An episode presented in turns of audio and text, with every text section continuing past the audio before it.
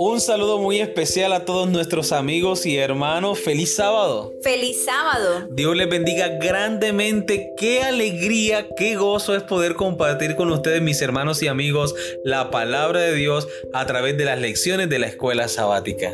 Y es que es maravilloso poder llegar a un nuevo sábado y saber que podemos compartir en la presencia misma de Dios, sabiendo que su bendición se derrama sobre cada uno de nosotros en este día tan especial. Así que vamos a estudiar con ustedes Stephanie Franco y Eric Colón. Bienvenidos.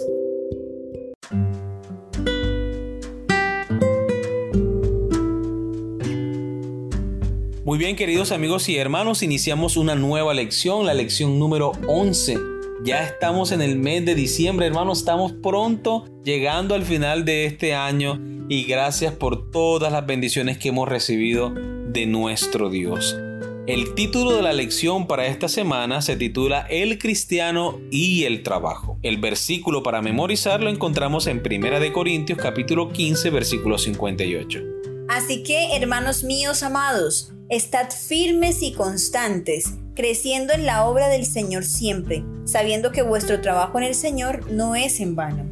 Amén. Cada esfuerzo que nosotros hacemos, cada sacrificio que hacemos por la obra del Señor, el Señor lo va a recompensar cien veces más y como premio nos dará la vida eterna. Así que cada esfuerzo que nosotros hacemos para llevar el mensaje de salvación a otras personas, nunca, nunca será en vano.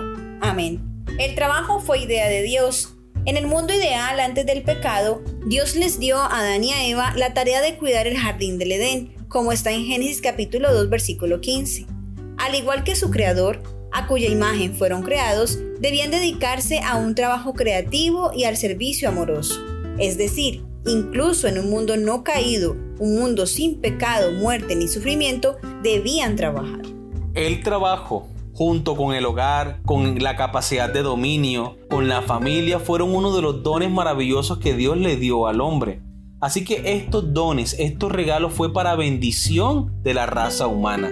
El trabajo es un medio para que el ser humano desarrolle todo su potencial, para que pueda servir a Dios al máximo de sus capacidades, al máximo de sus cualidades. Y podemos potencializar nuestro trabajo cuando nos ponemos en las manos del Señor para servirle de todo corazón. En este ínterin, después del mundo ideal y antes del prometido, se nos invita a ver el trabajo como una de las bendiciones de Dios. Entre los judíos a cada niño se le enseñaba un oficio.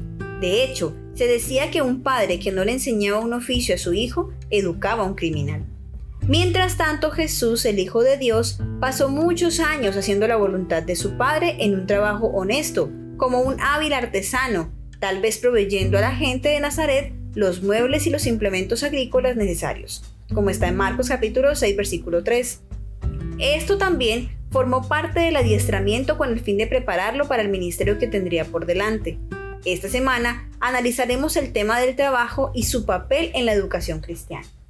Es importante que hagamos énfasis en que el trabajo juega un papel importante en la formación integral de cada uno de los hijos de los estudiantes. Es por eso que el propósito de la educación cristiana es relacionar ambas actividades, la educación académica, la formación del carácter y la preparación en el trabajo, para que el estudiante aprenda a ser útil de servicio desde los primeros años de su vida como estudiante, porque ese es el propósito de la verdadera educación, preparar a personas que puedan servir a Dios y que también puedan servir a sus semejantes. Queremos compartir con ustedes el comentario de nuestra hermana Elena de White. A Adán fue dada la obra de cuidar el jardín. El creador sabía que Adán no podía ser feliz sin ocupación. La belleza del huerto le deleitaba, pero esto no bastaba. Debía tener trabajo que diera ejercicio a los admirables órganos de su cuerpo. Si la dicha hubiese consistido en estar sin hacer nada, el hombre en su estado de inocencia habría sido dejado sin ocupación. Pero el que creó al hombre sabía qué le convenía para ser feliz, y tan pronto como lo creó, le asignó su trabajo.